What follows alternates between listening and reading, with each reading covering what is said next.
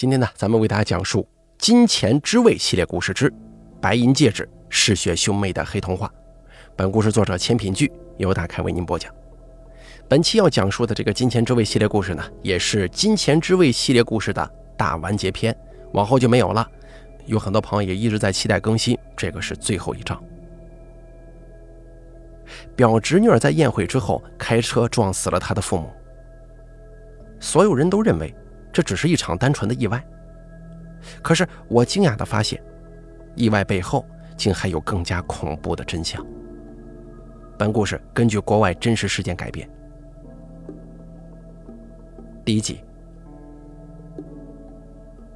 车祸发生的很突然，我刚走出饭店，就听到“砰”的一声巨响。只见表侄女小冉开着车，猛然撞上了自己的父母。表哥瞬间飞出去好几米，重重摔落，抽搐两下就没了动静。而表嫂则如同断线的风筝一般，径直飘向半空，随之狠狠地砸向地面。清冷的夜空之中，顿时响彻小冉的绝望哭嚎。半个小时前，表哥表嫂还满面荣光，为小冉能考上心仪的大学，跟我们在升学宴上举杯相庆。可是万万没想到，眼下却突遭横祸，生死未卜。短暂惊愕过后，我一边冲过去，一边打电话叫救护车。可是这个时候，我突然看见身受重伤的表嫂蠕动着嘴唇，似乎想要说些什么。我赶忙靠近，嫂子，你可千万不能睡过去，一定得撑住啊！表嫂转动无神的双眼，缓缓摊开手掌，掌心之中赫然是一枚白银戒指，戒指上沾染着表嫂的鲜血，触目惊心。她仿佛用尽了全身的力气，从牙缝当中硬生生地挤出一句话：“拿着，快，快跑！”随之，表嫂闭上双眼，彻底没了声息。第二集，很快救护车赶到现场，经急救人员确认，表哥表嫂当场身亡。眼看着两口子被盖上白布，我整个人都傻了，心中仿佛有什么东西被抽干，空落落的，别提有多难受了。小冉则完全崩溃，像疯了一样，歇斯底里的想要扑上去。急救人员见状，赶忙把他拦住。一番苦劝未果，见他的状态愈发危险，干脆给他打上镇定剂，紧急送往医院。目送着救护车渐行渐远，我呆呆地低下头，面朝掌心中带血的戒指，不由得怔怔出神。表嫂临终前的话语再次回荡在耳畔：“跑？为什么我要跑呢？表嫂到底想说些什么？她又为什么要给我这枚戒指？”无数的疑问充斥心间，使我心乱如麻。而就在这个时候，突然有人拍我的肩膀，我忍不住打了个激灵，下意识转头看过去。一个戴着口罩的男青年冷不丁地站在身后。我刚想开口，结果他却抢先说：“给我。”我愣了一下，“什什么？戒指？快给我！”他似乎极其不耐烦。我摸爬滚打这么多年了，哪能轻易的被一个毛头小子给唬住啊？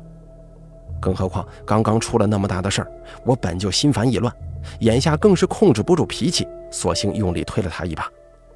你干什么的？说给你就给你啊！他也急了，二话不说扑上来，拼命的夺我手中的戒指。怎么，你想抢啊？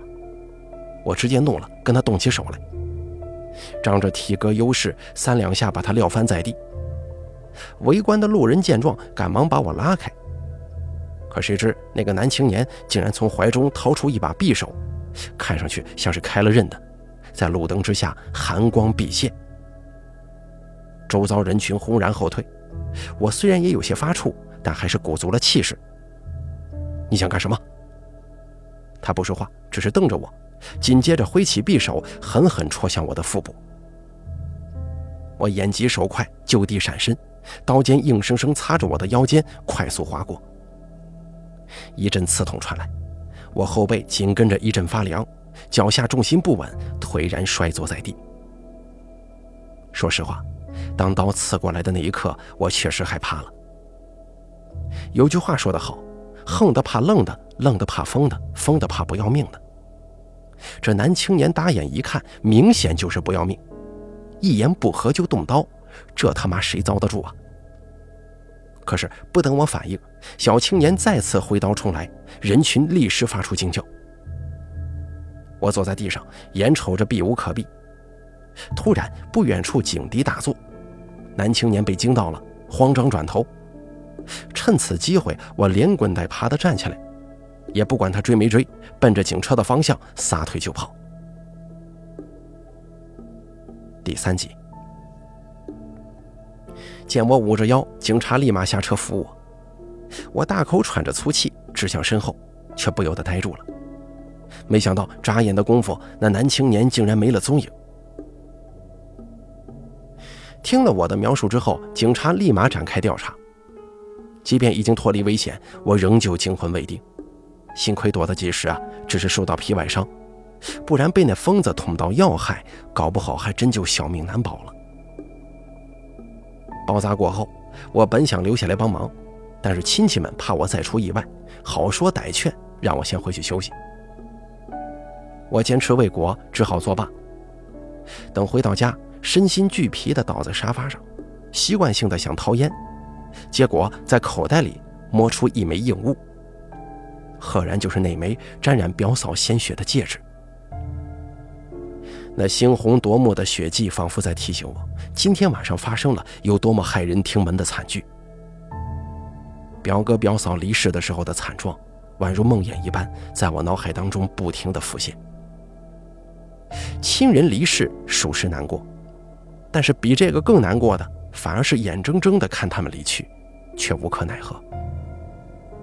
同时，我更想不明白，表嫂为什么在临终之前不惜拼尽最后一口气，也要把戒指托付给我？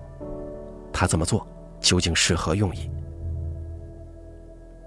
对此，我百思不得其解，索性把戒指捏起来，放在眼前仔细看。以我常年回收二手黄金的经验来看。这只是一枚非常普通的白银戒圈，但是工匠的技艺稍欠火候，整体略显粗糙，再加上时间久远，戒圈表面早已刮花。可是，在戒指内圈隐隐有一行小字，引起了我的注意：九八一三。这是什么意思？我琢磨了半天，可还是一筹莫展。想起那个小年轻为了戒指不惜向我持刀相向。我隐隐觉得这串数字好似有着某种特殊含义。我意识到问题的严重性了，赶忙拨通李叔的电话。李叔是我为数不多的女密友，也是一名资深的记者。论思维推导这一块，除了他，我还没服过谁呢。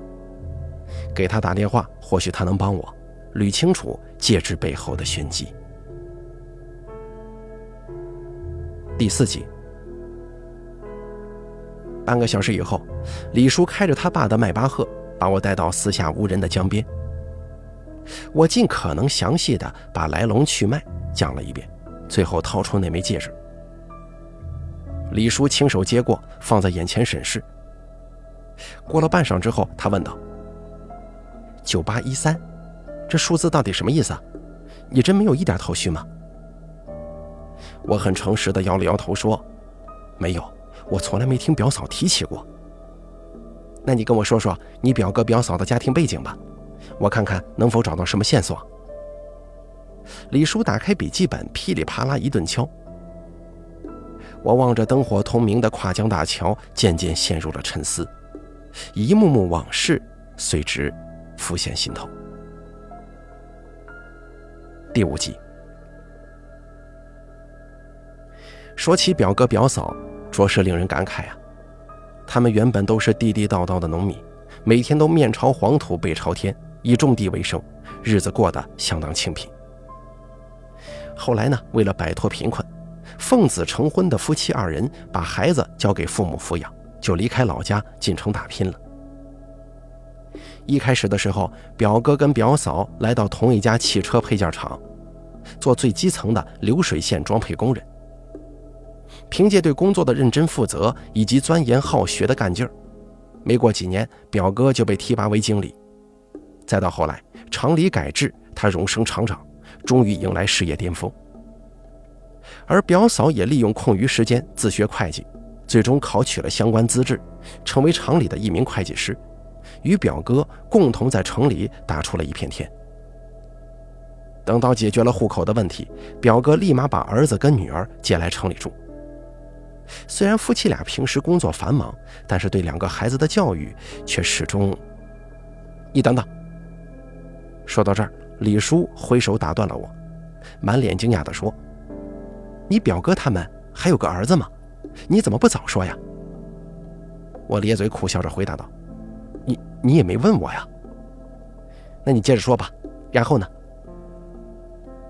然后表哥表嫂碍于自己的出身。十分渴望孩子能够借学习出人头地，这种强烈的期许最终转换成了巨大的压力，强行施加给一对子女。尤其是大儿子，刚到城里没多久，表哥就给他安排了各种家教和培训课，一心想让他快速的缩短跟城里孩子的学习差距。但是在长期的高强度学习压力之下，大儿子非但没能考上表哥所期盼的名校。反而还在去年的高考当中失利了。无奈之下，表哥干脆花钱把他送去国外留学。而至于女儿小冉，李叔赶忙催促道：“你怎么不说了？小冉怎么了？”我清了清嗓子，尽量平静地讲述。至于小冉嘛，他几乎没有休息可言。自从大儿子高考失利。表哥表嫂就对处于高三关键时期的小冉寄予了更高的期望。小冉的每个周末，甚至周一到周五的课余时间，几乎全部被辅导班填满了。就算好不容易休息一天，表哥表嫂也不让他出家门，会要求他在自家学习，连电视也不让看，甚至还没收他的手机。可是，在如此高强度的学习压力之下，小冉并没有令表哥表嫂失望。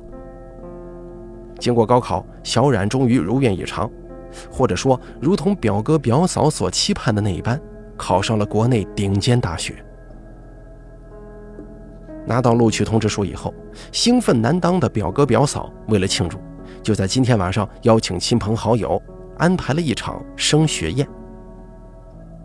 在宴席期间，气氛十分融洽，亲戚们忍不住夸赞小冉。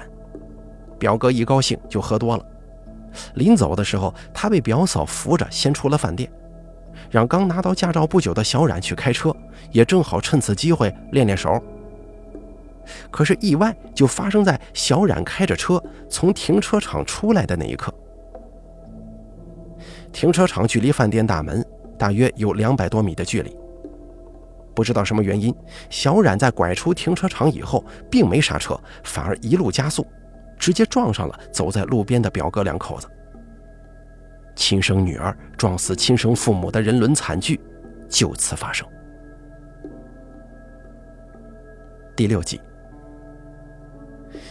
哎呀，至于再往后的事儿，你都知道了。我十分惆怅的叹了口气，而李叔面露沉思。我有个问题，你说，你表哥是哪一年生人呢？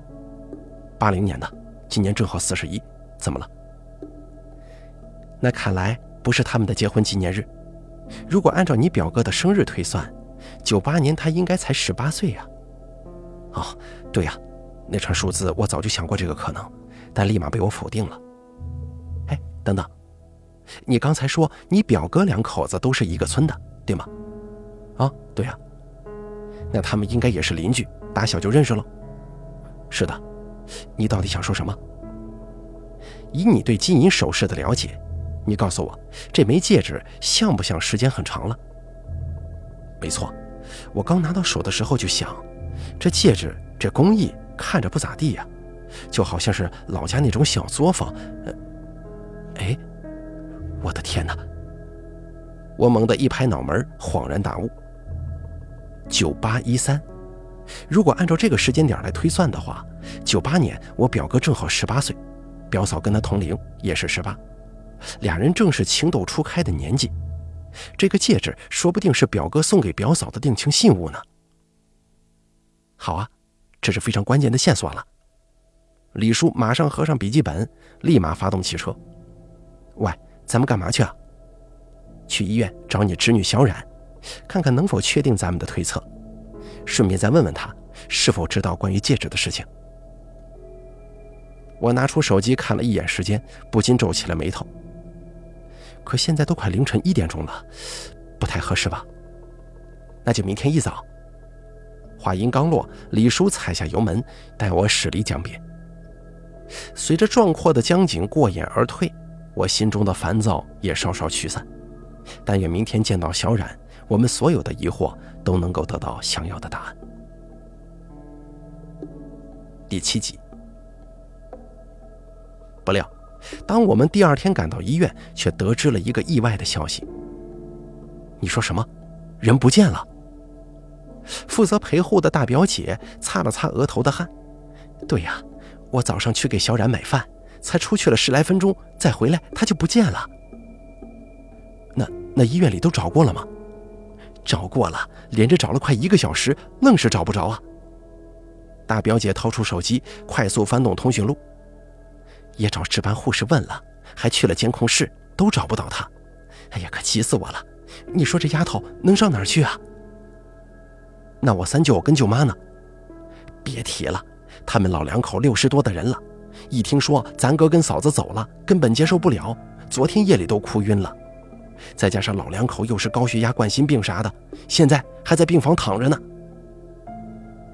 大表姐满面愁容地说：“不过最要紧的还是得先把小冉找着，不然麻烦就大了。”说到这儿，我突然灵光一闪，向大表姐问：“哎，你说她有没有可能回家了？”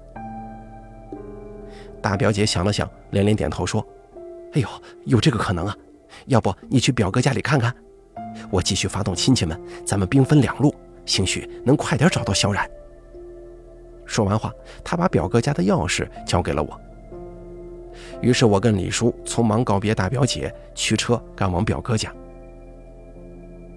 刚一进门，李叔就被惊呆了，不禁啧啧称叹：“我的天哪，这么多奖牌啊！”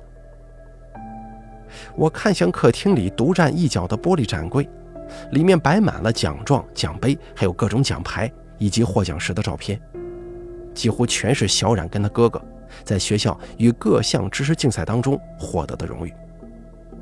另外，还有一张格外特别的单人照，在画面当中，小冉正一手拿着扳子，一手拿着螺丝刀，弯腰站在引擎盖打开的汽车旁边，面朝镜头，露出微笑。看这个背景，很像是在表哥汽配厂的车间里。我好奇地伸手拿起照片，翻过来看背面，发现了表哥手写的寄语：“二零二零年夏，小冉首次修车纪念。”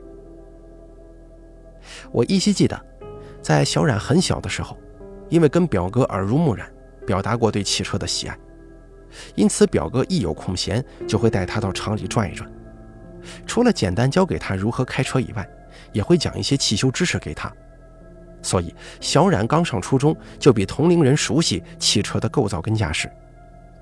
可惜啊，今时不复往日，曾经温暖有爱的表哥一家，竟变得支离破碎，不禁令我感叹造化弄人。想到这儿，我放下照片，继续审视小冉获得的各种荣誉。以往不管谁来表哥家，表哥夫妻俩都会领着亲朋好友站在玻璃展示柜前炫耀一番，大家伙自然也是乐于称赞。不过当务之急还是要尽快找到小冉。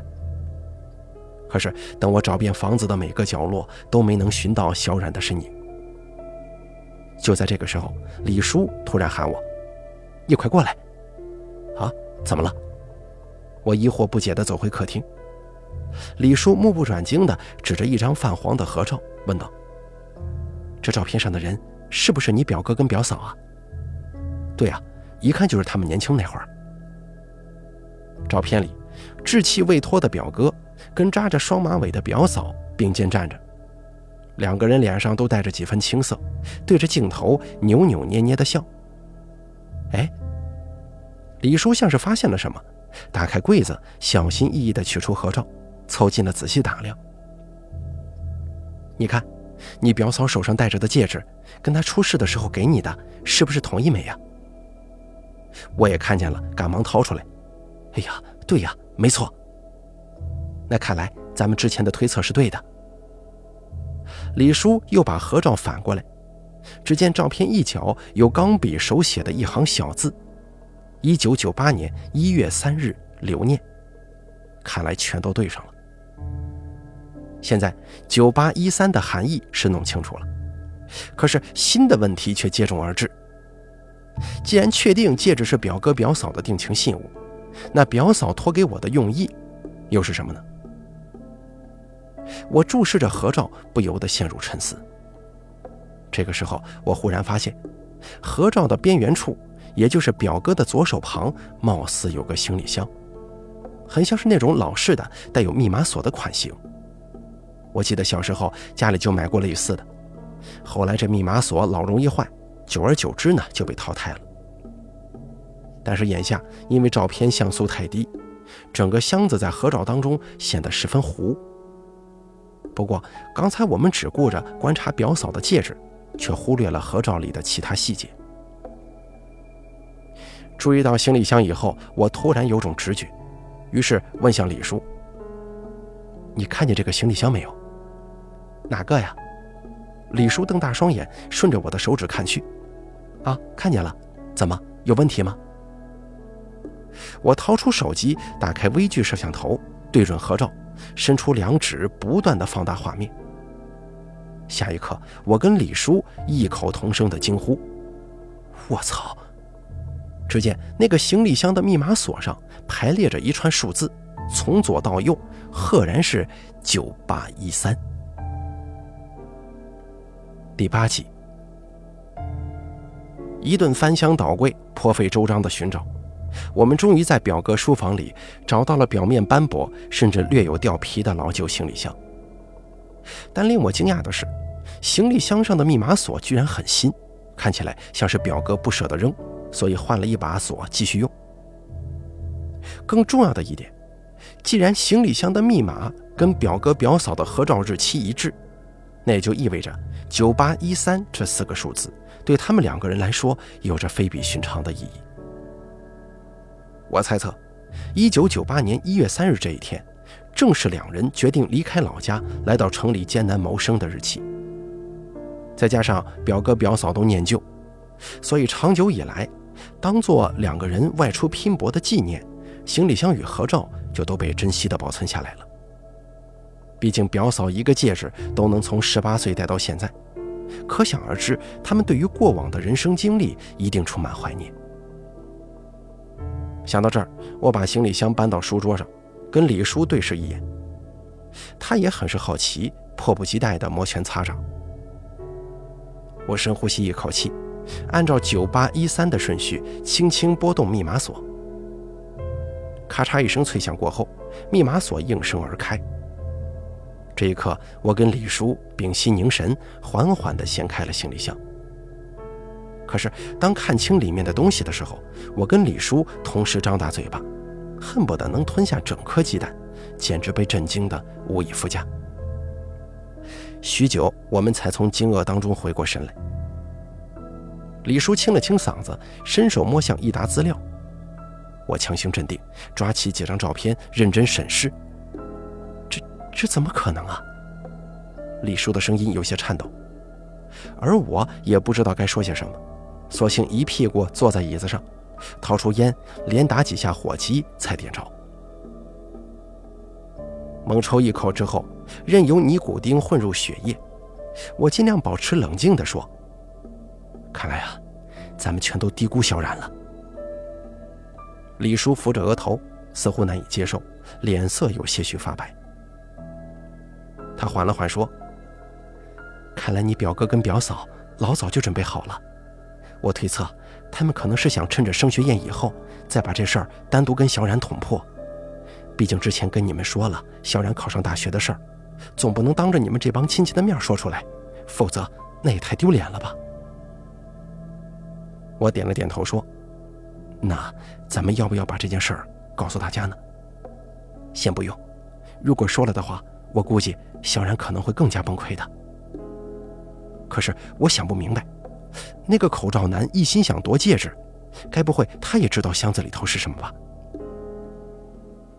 李叔不置可否地说：“很有可能，我觉得他拼了命的想要得到戒指，肯定跟整件事情有关联。那你说，我表嫂那么处心积虑的想把箱子里的东西给我看，是为了什么？”我提出这个疑问的同时，手机也跟着响了，来电是个陌生号码。我定了定神，不紧不慢地接了起来。对方中气十足，开口就问。请问您是张思冉的表叔吗？啊，我是。您是哪位啊？我是刑警支队的民警，我姓程，有些情况可能需要跟您当面交谈一下。刑警队？我心中一惊，抬头看向李叔，他也十分不解。是我侄女儿牵扯到什么犯罪行为了吗？啊，您不必着急。对方语气很沉稳。我们接到报案说他失踪了，还有昨天发生的车祸，有些问题需要跟您沟通一下。您放心吧，简单聊两句就可以了。哦，是这样啊，那您稍等，我马上过去。挂断电话，根据对方发来的位置，我抱着行李箱跟李叔一同赶了过去。在路上，我想到很多可能性，比如警察找我是为了确认昨晚的事发经过。起码我算是第一目击者。